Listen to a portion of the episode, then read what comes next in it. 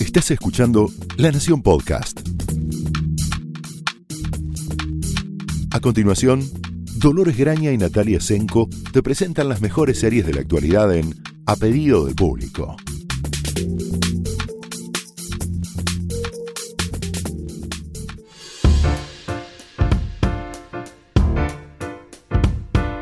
Hola, bienvenidos a un nuevo episodio de A Pedido del Público. Yo soy Dolores Graña. Yo soy Natalia Senko. Y hoy vamos a hablar de algo que hemos tocado tangencialmente en episodios previos, pero está bueno cuando uno tiene ganas de ver un gran episodio, pero no tiene ganas de ver una serie completa, o la serie completa la vi hace mucho tiempo y quisiera recordar por qué le gustó en ese momento, Sí. que es como la idea de los episodios muy especiales, que es algo muy típico de la televisión norteamericana, de la época en que la televisión norteamericana era mayormente en televisión abierta. Sí. Y en Estados Unidos, a diferencia de cómo ocurre acá, los ratings se miden en unos segmentos, en una época en particular, que es lo que le permite marcar la tarifa de venta de las publicidades a los anunciantes. Entonces, siempre a fines de mayo, eh, que es lo que ellos llaman los sweeps, May Sweeps. Claro, están los episodios en los que podríamos definir como los episodios muy especiales, que significan más o menos eso, que pasa algo distinto Sí, a lo habitual. Claro, bueno, digamos que eh, esto que estamos explicando es para, obviamente, la televisión abierta Norteamericana. norteamericana cosa- sí. y que es ya un, digamos, es, es un modelo que no tiene muchos años más, eh, porque también ahora eh, estos May Sweeps están afectados y, y tienen que sumar a eso lo que la gente ve cuando graba los programas, cuando veo en, en las plataformas online de los diferentes canales que existen, o sea, va cambiando, pero quedó una marca como que en mayo, digamos, y en el- que es más o menos casi al final de la temporada de la mayoría de los Claro, de las series. al comienzo del verano Exacto. y ahí las vacaciones y demás. que muchas veces coincide con el final de la temporada, muchas veces es penúltimo, anteúltimo episodio. Eh, suceden, hay diferentes tipos igual de episodios muy especiales, digamos. Tenemos, como Dolores me hace acordar ahora, el clásico, clásico sitcom de ese episodio que te quiere enseñar algo, entonces eran los los de blanco y negro de eh, no, dígale no a las drogas. Claro, la familia Ingalls y la, eh, la casi violación de uno de los personajes, que me acuerdo que cuando yo estaba en la primaria fue tremendo. Tremendo. Tenía compañeras traumatizadas casi, pero Sí. durante todo el año. Bueno, en general tienen que ver con alguna eh, moralina social, alguna convención que te escenificaban cómo, cuál ca- podía ser el castigo por... eh, Transgredir la norma. transgredir una norma en general, ese castigo, incluso la norma transgredida, por alguna vuelta volvía hacia atrás y sus efectos quedaban más bien en el espectador y no en los protagonistas de la sitcom, pero es muy típico de las, de las sitcoms más tradicionales de los 80 y de los 90. Hay Ujú. 25.000 ejemplos, seguramente ustedes recordarán varios. eh, tanto Blanco y Negro como La Familia Ingalls, como casi todas Sí, las series lazos familiares también lo tenía. Exacto, cuando... todo, todo- todas las ficciones pensadas para la familia, para que los padres se sintieran satisfechos que la televisión no solo les estaba enseñando cosas malas, que también les, Sí, les ponía los puntos en términos de, de las convenciones sociales de la época, que obviamente para ahora Mm. parecen muy tibias, pero en su momento todos estos capítulos crearon como una cierta... Sí, sí, era como fenómenos polémica. virales cuando no existían las redes sociales, para empezar. Eh, obviamente no solo hoy eh, ese- ese- esa vocación pedagógica no, no cuajaría con los tiempos, sino que como justamente como el visionado de las series es bastante distinto, por ahí tampoco eh, los showrun- showrunners lo piensan así, este tipo de episodios. Pero después tenemos otros que nacieron, digamos, el bottle episode o el episodio embotellado. Claro, es, eh, en general tiende, tiende a ver que también es algo que divierte a los, a los creadores de las series porque les permite ponerse unas reglas estrictas que Sí. necesitan cumplir y sacarle algo distinto a la serie. En muchos casos, y nació así, es por eh, restricciones presupuestarias. Por porque lo que te permite ese tipo de episodio es que mm, todos tus personajes, si son pocos, o tus personajes principales, eh, estén en una misma locación durante todo el episodio. Que suceda lo que suceda, no cambia eh, la locación, no cambia el set. Eso obviamente implica mucho ahorro de dinero y también, justamente, se ponen esas reglas, entonces la creatividad tiene que superar a eh, el atractivo visual de diferentes escenarios, diferente iluminación, en el caso de las de las series que no son, digamos, la el tradicional sitcom. Suelen tener una impronta más parecida a una pequeña obra de teatro, porque Sí. en general suelen ser los personajes eh, principales con una unidad de lugar, como decía bien Nati, Mm. y en general lo que ahí se pone en escena es los conflictos personales, las características suelen ser muy recordados porque Sí. permiten mostrar en profundidad los conflictos eh, que conllevan, que si la serie está bien escrita, encarnan los propios personajes. Eh, entonces suelen ser una gran hora de televisión que encima es muy barata de producir, lo Sí. que en la televisión es la definición de la gran televisión. Claro, exactamente. bueno, rápido, barato. Eso, eh, perfecto. Bueno, uno de los ejemplos más recordados seguramente es el del el episodio del restaurante chino de Seinfeld, Ujú. que, eh, bueno, es el eh, segunda temporada. Uf. Sí, segunda temporada, capítulo 11. Eso Ajá. significa que ese capítulo también es muy recordado porque fue el capítulo donde se empezó a acuñar esta idea de que era Seinfeld la sitcom sobre nada, digamos. Eh, y donde una serie que no la veía prácticamente nadie, eh, donde estaba siempre al borde de ser cancelada, ganó su identidad justamente en este juego de todos los personajes esperando una mesa en el en la recepción, digamos, de un restaurante chino y todo lo que va sucediendo eh, entre ellos, básicamente, porque no sucede más que la espera, pero ese mm, aburrimiento, esa, esa molestia, esa mm, irritación que a todos nos ocurre Mm. y a estos personajes los plantó en este universo, al espectador le permitió entender que de eso se trataba la serie, de estos personajes insoportables y de lo cómico que podía llegar a ser su propia, no sé, misantropía. eh, y cambió, cambió el destino de la serie, básicamente. Sí, aparte les permitió eh, mostrar que no era necesario más que esta Nada. suerte de humor de- que parte de la observación de la realidad, que es típico de el humor tanto de Larry David como de Jerry Seinfeld, podía hacerse con una cosa tan nimia como eh, lo que ocurre mientras espero que aparezca una mesa, Exacto. eh, muy urbano, muy neoyorquino. Básicamente son esos capítulos que permiten darle un- una voz al programa, Sí. una voz autoral muy fuerte, una marca de estilo muy fuerte que en muchos casos, y sobre todo en esa época en donde los lugares por donde las series podían verse eran muy pocos y muy codiciados, era la diferencia entre quedarse o ser cancelado. Sí, y te mostraba además, como vos decías, al tener eh, una unidad de de espacio, eh, básicamente también de tiempo, eh, te, te permitía que se luciera el guion, porque era el guion y las actuaciones, pero sobre todo el guion. Digamos, si el guion hacía agua, no, ese capítulo no iba a ser recordado, no iba a cambiar nada, no estaríamos hablando de él en ese momento.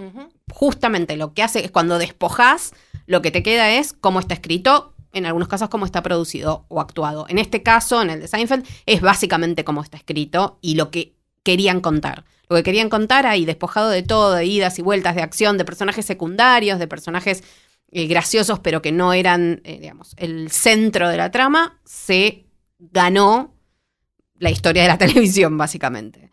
No solo, por supuesto, con este, eh, con este capítulo, pero fue el comienzo del comienzo.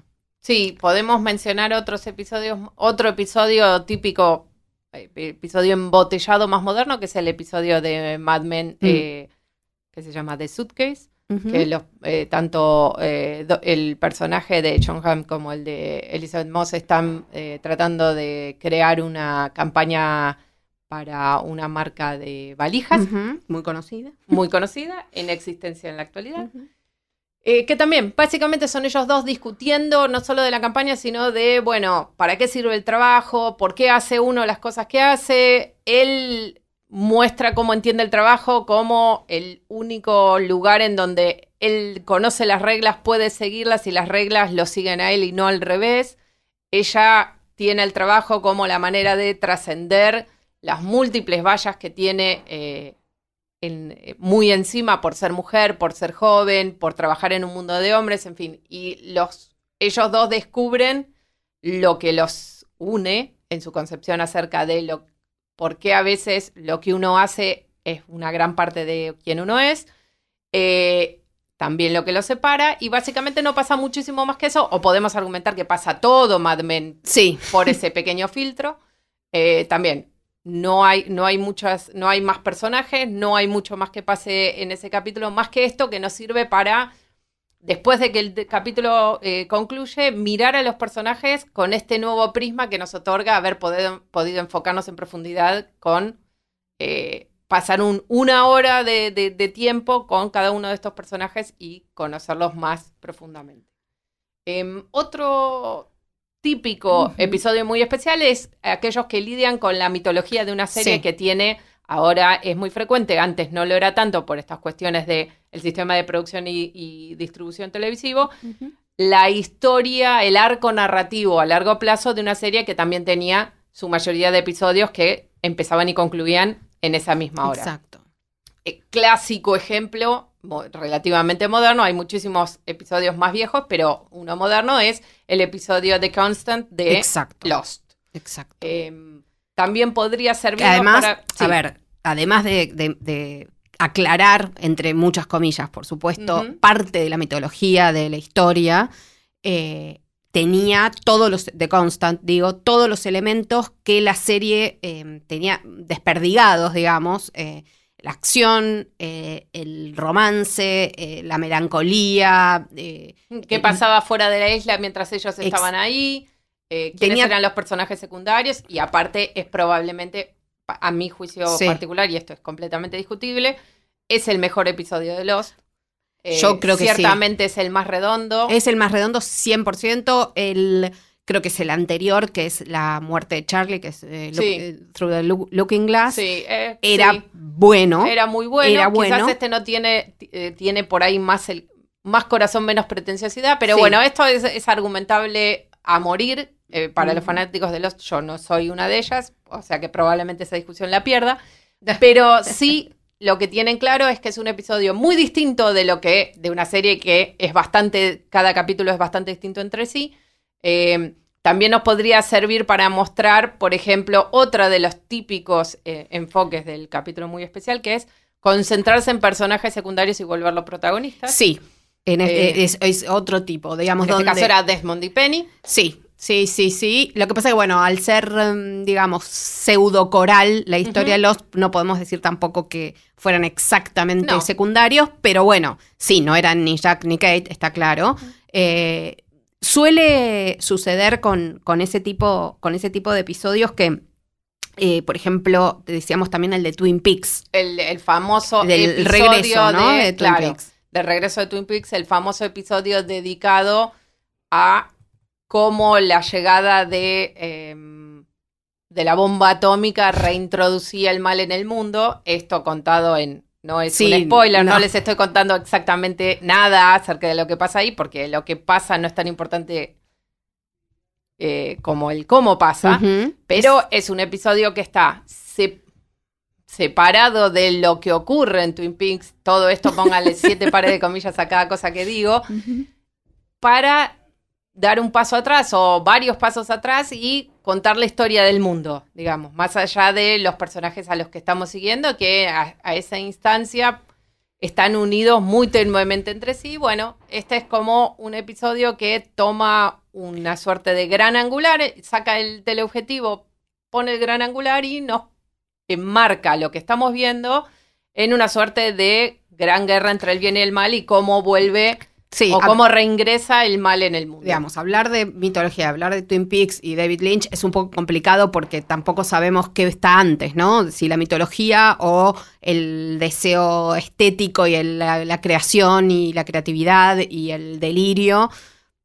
Porque no, no, no, no me parece que David Lynch eh, este, haya estado interesado en aclarar demasiadas No, no, cosas. no, de hecho no aclara. eh, el spoiler que debería darles es nada aclara nada en Twin Como Peaks. suele pasar con David Claro, Lynch. sí. no, no esperen que va a haber respuestas ahí, pero sí es cierto que incluso dentro del el- el proyecto tan deforme y precioso que fue eh, Twin Peaks El Regreso, este episodio en particular se destacaba por ser muy distinto al resto. Entonces también es una buena, un buen test de si ustedes entran por este episodio y les interesa lo que pasa ahí, claramente lo otro les va a parecer una sitcom de la década del 90. Esto es muy Eh, complejo todo y al mismo tiempo fascinante, que es lo que nos pasó con, con ese Twin Peaks, que además tuvimos, digamos, ya que estamos enormes discusiones cuando había que elegir lo mejor del año. Y entonces había quienes, ninguna de las dos- esas dos personas están en esta mesa, eh, decidían que, porque era David Lynch, supongo, eh, ponerlo en cine. Claro, era demasiado bueno para hacer televisión, entonces por lo tanto debía ser cine. Bueno, es una discusión que... ha- Ridícula, en e- pero que ocurrió. Sí, Ocurre, sí, desgraciadamente sigue ocurriendo. No, tiene mucho A ver, sustento, pero bueno. Cada vez que vayan a leer que alguien pone en un comentario, en una, alguien, cuando digo alguien, digo un profesional, no estoy hablando de quien le gusta la serie y desea comentarlo en las redes. Pone que es tan bueno el episodio o la serie que parece una película, acá Dolores y yo perdemos un año de vida, Sí, más sí, o sí, menos. Como el, el defenestrar algo porque es, eh, Es televisivo. claro, Ay, sí, Dios son dos mío. cosas que esperemos nunca nos agarren haciendo. Si lo No, hacemos, por no. favor. No nos van a agarrar haciéndolo y además quiero creer que a esta altura de la era más que dorada de las series ya no corre. Y bueno, lo que Pero pasa sí es que la corre, gente sí. cambia más lento que la televisión. Eso es cierto. Bueno, y después tenemos, bueno, vos mencionabas ese tipo de eh, episodio especial que eran los secundarios. como principales. Exacto. Es el famoso LED que también tiene que ver en su origen, como todo en la televisión y en cualquier industria, con restricciones presupuestarias y, Sí. y- y logísticas. Bueno, le damos la posibilidad a un personaje secundario muy interesante, la posibilidad de brillar llevando a la acción, le damos, le damos el capítulo de vacaciones a los protagonistas Sí. y muchas veces lo que ocurre es sumamente interesante. De hecho, hay un capítulo de, mm, de los de los soprano, por ejemplo, que también nos podría servir, ma- aparte del, de- citábamos el ejemplo más, eh, más moderno de Master, Master of of None, None. del episodio del Día de Acción de Gracias. Exactamente, donde, bueno, el personaje que interpreta a Elena White, que de hecho por ese, ese episodio ganó un Emmy como mejor guionista, eh, donde se cuenta su, desde su infancia, por supuesto que está el personaje principal, que es el de Aziz Ansari, desde la niñez, porque eran amigos de la niñez, pero cuentan la evolución del personaje que se llama Denise, el personaje de Elena White, y cómo van pasando diferentes eh, festejos de acción de gracias en su familia hasta llegar, digamos, al actual, donde ella tiene un, digamos, hace el coming out eh, con su madre y su tía, si no me equivoco, eh, y está contado este, digamos, este arco dramático cronológicamente de manera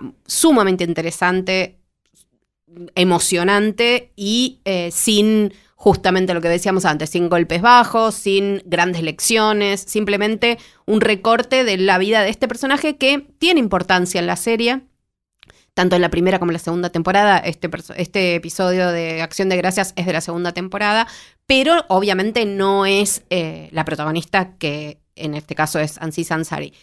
Eh, Master of None jugó bastante. eh, yo quiero, no quiero, supongo que la serie ya no va a seguir. Y no, nada parece. Nada parece indicarlo. siga, Tuvo claro. dos excelentísimas temporadas En Netflix. en Netflix, están ahí para quien quiera verlas. Y tienen, tiene, sobre todo la segunda temporada, mucho juego con, con las posibilidades narrativas de una serie. Tiene otro episodio que es New York I Love You, se llama, también de la segunda temporada, donde empezamos a seguir al personaje principal, que es Ansis, y de, en un momento muy pronto en el inicio del episodio, eh, un personaje que podría haber sido un extra, termina siendo el que nos va guiando por lo que sucede en el episodio. O sea, personas, entre comillas, comunes en Nueva York viviendo su día y nos alejamos completamente del punto de vista del absoluto protagonista que teníamos, además que es el creador, guionista y demás, director en algunos casos de la serie. Y la verdad que es un ejercicio sumamente in- interesante que acerca la serie aún más de lo que ya estaba con el cine independiente norteamericano, con su inspiración en el cine itala- italiano, digamos, de autor. Es realmente muy interesante y eso, episodios especiales que uno podría recortar y ver sin necesidad de ver el resto de la serie, que igual la recomendamos siempre que la vean. Hace rato que no hablábamos de esto, porque bueno, es una serie que por los problemas, digamos, de imagen y demás públicos que ya no vamos a entrar acá, que tuvo Ansi Sansari, eh, no parece que Netflix le vaya a dar una nueva temporada. Puede ser que sí, no lo sabemos. Sí, como ejemplo más antiguo, hace un rato eh, recordábamos el episodio de Los Soprano en el que dos de los esbirros de Tony Soprano tenían, tenían el trabajo de liquidar a un ruso que no había manera de matarlo, era peor que Rasputín. Eh, básicamente el capítulo era eso. Ellos dos eran Silvio Dante y no me acuerdo cuál era. Christopher. Y, y por ahí era Christopher Moltisanti. Sí, sí, sí, Díganos si nos acordamos mal. Era, era seguro. Eh, lo llevaban en el baúl la mayor parte del capítulo y no había manera de liquidarlo. Eh, entonces, Sí. en ese episodio, básicamente son ellos dos. Eh, son personajes secundarios con mucho desarrollo en Los Soprano, porque hasta el personaje más secundario en Los Soprano tenía más Sí. profundidad que la mayoría de los personajes centrales de las otras series. Sí, otra de las tantas cosas que nos dejó Los Sopranos. Claro, digamos. entonces, bueno, esa era su oportunidad para brillar. La era, transformaba lo que era una cosa muy sangrienta y muy violenta en algo casi tragicómico. Eh, Sí, algo cercano a los hermanos Cohen, porque además terminaban perdidos en ese bosque de New Jersey, y la verdad que era este, entre el humor, eh, el gore y todo lo que podía darnos Los Soprano, hacía un capítulo realmente uno. Es difícil en Los Soprano decir uno de los más recordados, pero es uno de los sí, más hay recordados. muchos. Otra, otra característica típica de estos episodios muy especiales, que un poco se toca con lo que hablábamos de- del episodio de Acción de Gracias, que estaba contado en una sucesión de celebraciones de Acción de Gracias, es cuando los, los, los creadores de las series deciden tomar otro tipo de constricciones que no tienen que ver con la unidad de espacio o la unidad de tiempo, sino ponerse un objetivo de tipo estilístico para ver qué sale. Típicos ejemplos clásicos ya de estudio en las, en las universidades son estos episodios especiales de Joss Whedon para Buffy, Sí. como por ejemplo, hagamos un episodio musical, algo que ahora es Hacen todos. muy habitual. En ese momento no era no, no solo nada habitual, sino que en su momento, yo recuerdo haberlo visto en televisión, Sí.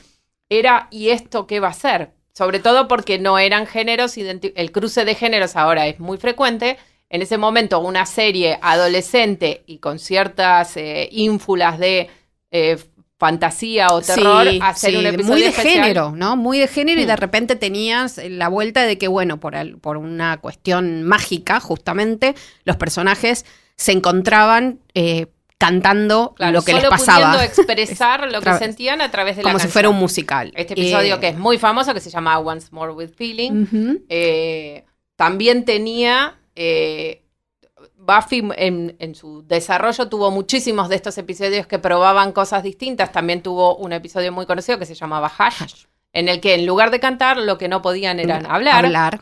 Porque había unos personajes bastante eh, tétricos, sí, sí. que les quitaban eh, la posibilidad de expresarse. Entonces era todo el episodio estaba contado al estilo de, con los recursos del cine mudo, básicamente. Sí. Eh, muy expresivo, por cierto, como obviamente lo es el cine mudo.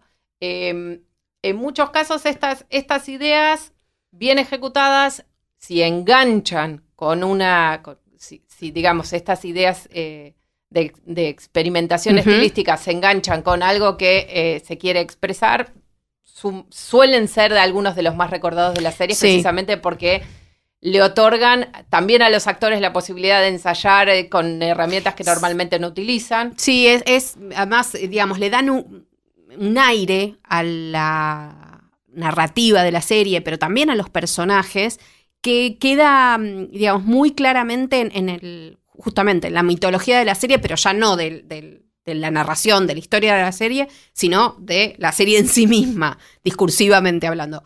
Eh, pasa con también, digamos, mencionamos musicales, pero hay otras rarezas o episodios raros. Por ejemplo, más cercano tenemos el episodio de Atlanta, Teddy Perkins, que es de un... A ver, yo siempre lo recomiendo, porque Atlanta de por sí es un experimento. Toda la serie, sobre todo la segunda temporada, son dos, están disponibles ambas en, Netflix. Eh, donde eh, la voz del narrador va cambiando, donde eh, casi diría el género va cambiando, dependiendo de lo que Donald Glover, su protagonista y creador, tenga ganas de contar esa semana, básicamente. En el caso de Teddy Perkins, bueno, se suman dos cosas. Uno de los personajes secundarios, que interpreta a un actor muy bueno que se llama la Keith Stanfield, muy, muy bueno, eh, que está en la película de Gina Rodríguez, ya que hablamos, eh, Alguien Extraordinario, es uno de los protagonistas. También está en Bird Box. Exactamente, sí, es un actor que está trabajando mucho, mucho con, bueno, trabaja, hace un excelente personaje en Huye, la película eh, de, de terror. Bueno, o terror sociológico, como quieramos llamarlo, no importa, no nos vamos allá de ahí. Justamente lo que tiene este episodio de Teddy Perkins es que tiene mucho del cine de suspenso y terror, donde este personaje está mm, vagando por una zona, digamos, buscando, haciendo unas entregas, bueno, no importa, es una excusa y termina en una mansión un poco bastante misteriosa con un personaje que es este Teddy Perkins, que es una suerte de Michael Jackson recluido que aparentemente está tan solo y necesita este, compañía que uno todo el tiempo tiene la sensación de que no lo va a dejar ir. Y algo de eso pasa. No lo voy a spoilear porque la verdad que está bueno verlo, porque se puede ver suelto completamente. Aparecen los otros personajes vía telefónica, pero bueno, es básicamente este personaje, Demian, eh, en su encuentro con este Teddy Perkins, que solo les digo, es un personaje que da bastante miedito, eh, tanto en términos de película de horror o de serie de horror, como en términos de uno si lo relaciona con Michael Jackson, ¿no? Pero bueno, más allá de eso, es un episodio que no tiene obviamente nada de musical ni de nada, pero raro, raro, rareza, interesante. Una rareza completa también es Bojack Horseman, la, la serie animada de Netflix, que todos los episodios son raros. Ya estamos hablando de un caballo que es estrella de una sitcom que convive con perros, gatos eh, antropomorfizados y humanos también. Bueno, es una rareza que también recomiendo que vean. Eh, tiene- Está en Netflix. Está en Netflix todas las temporadas, son cuatro, una quinta por venir. eh, y en la tercera temporada, un episodio que ocurre todo en un festival de cine al que Bojack tiene que ir.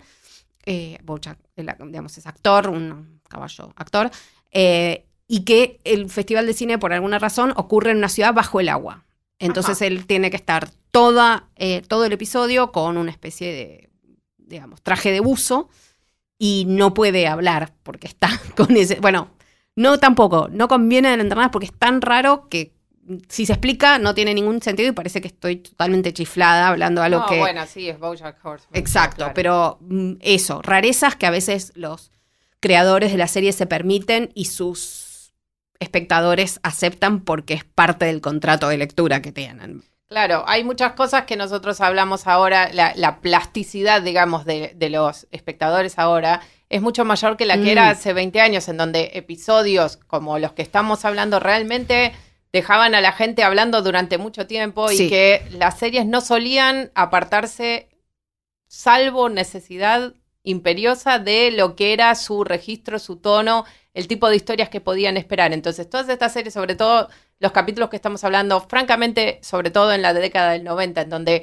el- la experimentación se volvía algo deseable y, y- Mm. y premiable, eh, estirando un poco los, los límites de lo que Sí. podía esperarse de, de cada una de las series, eh, tuvo una enorme influencia en lo que nosotros vemos ahora, en que hay muchísimas series que son indefinibles en, tipos de- en términos de género o que su normalidad es experimentar todas las semanas con un género distinto, mezclar varios, tomarlo mejor, o sea, el pastiche ahora es la norma. Sí, eh, yo Eh, pensaba cuando men- mencionábamos los episodios musicales y este de Buffy especialmente, por ejemplo, eh, que una serie como Crazy Ex-Girlfriend, que es una comedia musical romántica o una comedia musical maniática o una comedia musical psiquiátrica, todas Sí. esas cosas, básicamente lleva ese capítulo de Buffy, digamos, la, la cuestión de que la gente expresa sus sentimientos más íntimos, más intensos a través de una canción, lo lleva a su norma. Eso es, cada capítulo tiene tres, cuatro, cinco canciones. Después transcurre, entre comillas, en la realidad de esta protagonista, que es una abogada que tiene bastantes problemas mentales, pero eh, todo el tiempo ocurren canciones, todo el tiempo es un musical. eh, excelentes musicales, hechos por artistas que son los protagonistas de la serie probados en Broadway y con muchísimo talento, pero básicamente es ese capítulo único de, Buffy trasladado a cuatro temporadas que ya están, las cuatro temporadas que va a tener la serie, que tiene la serie, están disponibles en Netflix. Mm. Así que Sí, estaba pensando que hay, hay mucho de lo que ahora nos parece muy habitual que lo podemos rastrear básicamente a la cadena Fox de la década del 90, Sí, sí. porque entre, entre eh, Buffy, eh, Expedientes X. Expedientes X, que acá venía mi, mi reflexión. Eh, los Expedientes X creó un montón de las cosas que nosotros ahora premiamos como normales en series de suspenso o, fantástico, pero también es un gran precursor de lo que llamamos como los episodios meta, sí. en los que, que no era habitual una serie que se tomaba en serio en esa vena de suspenso, thriller, eh, terror, eh, ciencia ficción, tenían siempre generalmente un tono muy serio porque había que convencer a la gente que lo que estaban haciendo era importante y no era una cosa ridícula con unos fantoches de goma espuma que les aparecían de debajo de los escritorios. El verosímil estaba, era tan posible de romperse que había que tomárselo muy en serio y casi son, digamos, ser muy sobrio a la hora de contar. Claro, y los climas en los expedientes X eran de las cosas más logradas, pero así como tenían estos climas y estos capítulos eh, terroríficos, como por ejemplo el episodio este Home, en el que ellos investigaban una suerte de freaks de una familia que solía cruzar varias generaciones entre sí y tenían a la gente guardada debajo de la cama. Bueno, me da muchísimo miedo que en solo su momento, claro, incluso la cadena Fox dijo no lo vamos a pasar nunca más porque daba demasiado miedo. Seguramente en una hermosa maniobra promocional para promocionar la serie que funcionó, porque es un episodio que hasta el día de hoy da mucho miedo. Eh, tenían capítulos completamente meta, como por ejemplo uno que se llama eh, José Chang from Outer Space, en el que muy al principio de la serie se reían de la propia serie y usaban a los, a los personajes centrales, a Mulder y Scully, como narradores poco confiables que todo el tiempo le estaban cambiando la narración de lo que estabas viendo, entonces veías tres o cuatro veces la misma historia con resultados diametralmente opuestos. Muy humorística, volviendo un poco al cine de clase B eh, de la década del 50, en un registro que ahora es frecuente en cualquier serie, digamos, mm. con un público lejanamente nerd lo podría reconocer como totalmente actual y en ese momento era, no, ¿qué están haciendo? No nos riamos porque por ahí después no podemos volver a tomarnos en serio. Sí. Y los X-Files probó que, no, no, no, O por ejemplo, recuerdo una apertura de un episodio que comenzaba con un, con Mulder Scully persiguiendo una suerte de hombre lobo por la, por el, por un bosque Finalmente le pegaban un tiro y el señor cuando moría se le caían los dientes postizos y decían, uy, creo que matamos una persona. En fin, sí, esas cosas no eran frecuentes. O mismo una serie de la que hablábamos, ah, hemos hablado bastante poco en términos de influencia, como Ali McBeal. Absolutamente. También coexistía con Buffy con los expedientes X en la cadena eh, Fox en la década del 90. Sí, David e. Kelly, que además es ahora el guionista principal de Big Little Lies.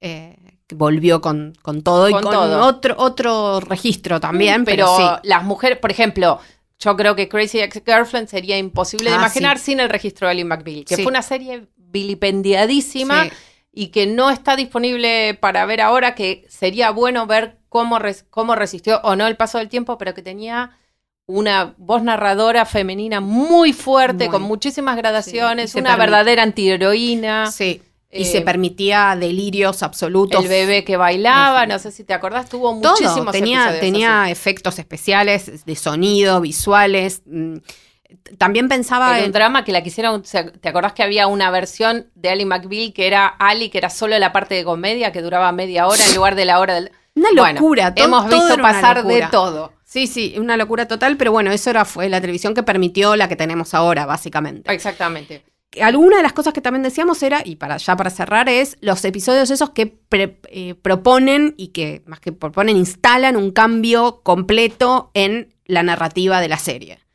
Eh, uno, bueno, en general tiene que ver con la muerte de un personaje que o es parte integral de la serie o significa tanto para un personaje integral de la serie que lo cambia de forma definitiva. Exactamente.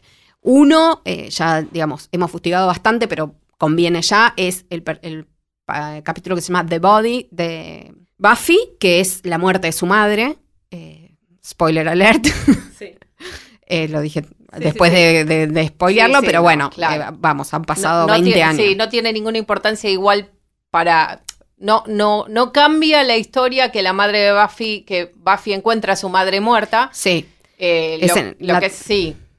En la temporada 5, o sea, era, faltaba, faltaba bastante para que terminara y era también uno animarse, Josh Whedon ahí se animaba a un cambio el, el drama siempre estaba presente en Buffy, pero de manera tangencial, eh, casi... O fantástica, digamos. O fantástica, o con la excusa de justamente un demonio, una bruja, un hechicero que aparecía ahí, cambiaba algo que removía eh, la cotidianidad de los personajes principales, que eran adolescentes o Ujú. post-adolescentes.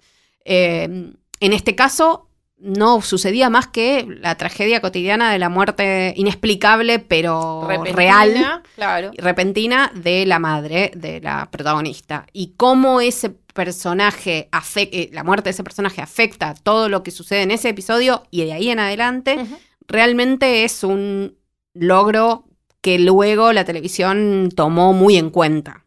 Sí, Eh, en general en la televisión eh, más clásica, digamos, eh, si bien obviamente el duelo es uno de los grandes temas a explorar por cualquier Sí. drama, eh, trataba, se trataba obviamente de no hacer estas alteraciones salvo para eh, acomodar un cambio de elenco, digamos, un cambio de recursos humanos. sí, Eh, no, o sea, a ver, en Downton Abbey lo tuvimos varias veces, pero todos sabíamos, porque además es lo que sucede ahora, que todos sabemos las internas que ocurren. Claro, quién está de salida y bueno, estamos esperando a ver qué Eh, pasa. Y por cuestiones contra- contractuales y no por cuestiones de narrativa, de guion, de, eh, digamos, de relato. En el caso de eh, Buffy era una cuestión de elegir cómo despedir un personaje y cómo... Y que no era melodramático ni grandilocuente, sino al contrario, No. una muerte completamente secreta, silenciosa, imprevista, sin más explicación que la muerte misma. Sí. O sea, tratando de precisamente contar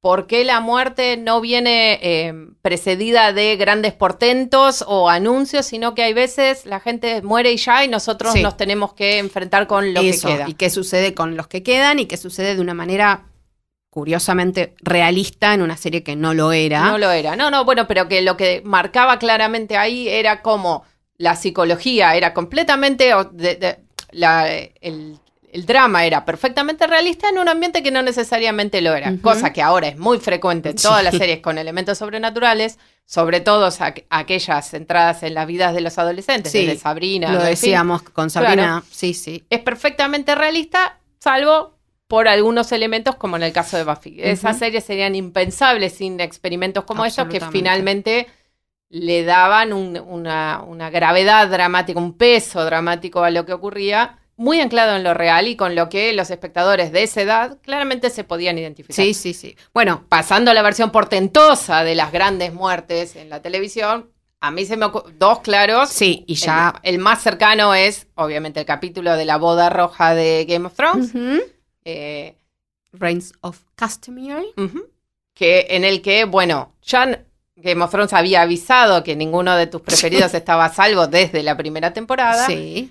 Pero lo que acá viene, no sé, si no vieron Game of Thrones, spoiler alert, la gente muere y muy seguido. sí. Eh, nadie esperaba que muriera tanta gente de un plumazo, de una forma tan absurda y sobre todo tan lo- sangrienta. tan sangrienta y yo creo que lo que le agregaba eh, em, mérito así de, de impacto era la burla.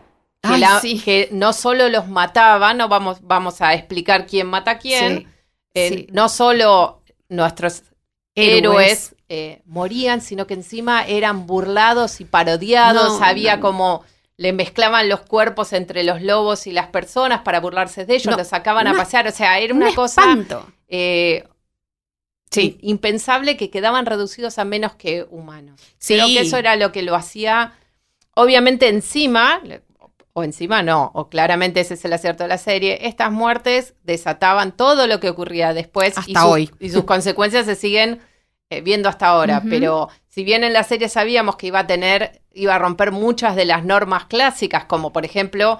eh, nuestros héroes están siempre a salvo. Hay algo No. en, en inglés que quiere decir algo así como una especie de salvavidas de guion, en el Sí. sentido de que la historia no puede seguir si algo le pasa a estos héroes, entonces están protegidos. Bueno, en Game of Thrones esas reglas no se aplican, lo estamos viendo hasta el día de hoy, que no tenemos en claro que quienes tienen este salvavidas de guion. Me, parece que nadie. na- bueno, O sea, es, es- es a una eso- elección. A eso nos acostumbró la serie. Sí, de- en los últimos dos episodios que quedan, dos episodios, Dos episodios. dos dios- episodios, no cumplen con sus propias reglas, van a tener mucha gente enojada. Exacto, vamos a ver, seguramente lo vamos a retomar para el final, pero Sí. Esto es muy común y es algo que suelen subvertir estos episodios muy especiales. Yo también recuerdo uno que fue bastante eh, elogiado en su momento, un capítulo de Game, de, Game of Thrones, De de West Wing, justo Ah, después sí. del 11 de septiembre, de los atentados del 11 de septiembre, que se llamaba Dos Catedrales, Sí. en el cual Ah, un poco se, no solo recuerden los que tengan la suficiente edad, imaginen los que no, eh, una serie dedicada a las grandes instituciones norteamericanas y al estilo de vida norteamericano, escrito por Aaron Sorkin, en el cual el personaje de Martin Sheen tenía una la- larguísima invectiva contra Dios Sí. adentro de una catedral Sí. en el que se velaba no solo el Estados Unidos que había dejado de ser tras los atentados a las Torres Gemelas, sino también la muerte de su más estrecha colaboradora, que era la famosa señora Lansingham, Ajá, que era su secretaria, secretaria. privada, que a la que cu- cuya historia conocíamos luego de muerta con varios flashbacks a su juventud y cómo había empezado a formar parte de la administración Bartlett. Sí. Eh, realmente era un episodio emocionante, memorable, todo obviamente con mayúsculas como Muy Aaron, cargado, muy Aaron cargado. Sorkin y muy cargado por la circunstancia verídica y Sí, real de sí. todo un país tratando de entender y todo el mundo con ellos, ¿no? Tratando de sacarle algún sentido a lo que había pasado y Aaron Sorkin cargándose esa mochila que le encanta cargarse, Sí, que es ya lo he hecho varias ya veces. te voy a explicar cómo tenés que poner esto, cómo tenés que enmarcarlo Sí. en tu sistema Sin- de creencias. Por otro lado, sin mencionar la tragedia Por real. supuesto. Pero bueno, esas escenas de Martin Sheen levantando el puño contra Dios diciendo tenés que responder Sí, ante por esto ante mí y ante todos. Era realmente una televisión que ahora no existe más, no, pero que servía como una suerte de catarsis colectiva a través de la ficción que no puedes cuyo poder no puede ser desestimada. Después cuando quiso hacerlo de nuevo en, en The Newsroom, sí. el efecto fue completamente distinto. Bueno, el mundo había cambiado. El mundo había cambiado y porque también en The Newsroom, y ya con esto podemos ir terminando, sí citaba hechos reales. reales. y no usaba la alegoría o la metáfora o todo lo que todos los recursos narrativos que usó en The West Wing, sino que iba a las noticias, al diario. Era, claro, Y era entonces, un y ahí- show sobre el periodismo con el diario del lunes. que Exacto. Es tremendo para Es- un periodista y para la gente. y para en la general. gente en general reaccionó como uno supone que iban a reaccionar, que, porque además el estilo Sorkin ya lo hemos dicho, es aleccionador, es con el dedo levantado, es ustedes no entienden y yo sí, es eh, discursos, eh, digamos, Sí, eh, un día podríamos hacer panegíricos. un recordando a Aaron Sorkin volver a la televisión. Eh, porque The no tiene también sus virtudes, obviamente. Sí, por las supuesto. tenía de, a diferencia de The West Wing, que como otras series de las que hablamos en este episodio no están disponibles No. todavía en streaming, esperemos que esto cambie. The Newsroom sí está disponible en HBO Go. Sí. Eh, Y las pasan bastante también en HBO últimamente. Eh, digo, Los Soprano también. Exacto. Eh, eh, Master of None está en Netflix, pero mucho, tanto los... Hay muchas de las series que son bastante inaccesibles para el streaming una y pena. prometemos para un episodio próximo grandes joyas perdidas en el- para el streaming que queremos que Es- vuelvan vos, a estar vos decís disponibles. que básicamente es una campaña de por favor Claro, que alguien las sí, rescate del exacto, olvido. Va, sí. nos comprometemos a hacerlo. Bueno, hasta un próximo episodio, nos vemos. Yo soy Dolores Graña. Yo soy Natalia Tresenco, muchas gracias. Chau. Esto fue A Pedido del Público, un podcast exclusivo de La Nación. Escucha todos los programas de La Nación Podcast en www.lanacion.com.ar. Suscríbete para no perderte ningún episodio. Estamos en Spotify, Apple Podcast, Google Podcast y en tu reproductor de podcast favorito. Seguí escuchando La Nación Podcast.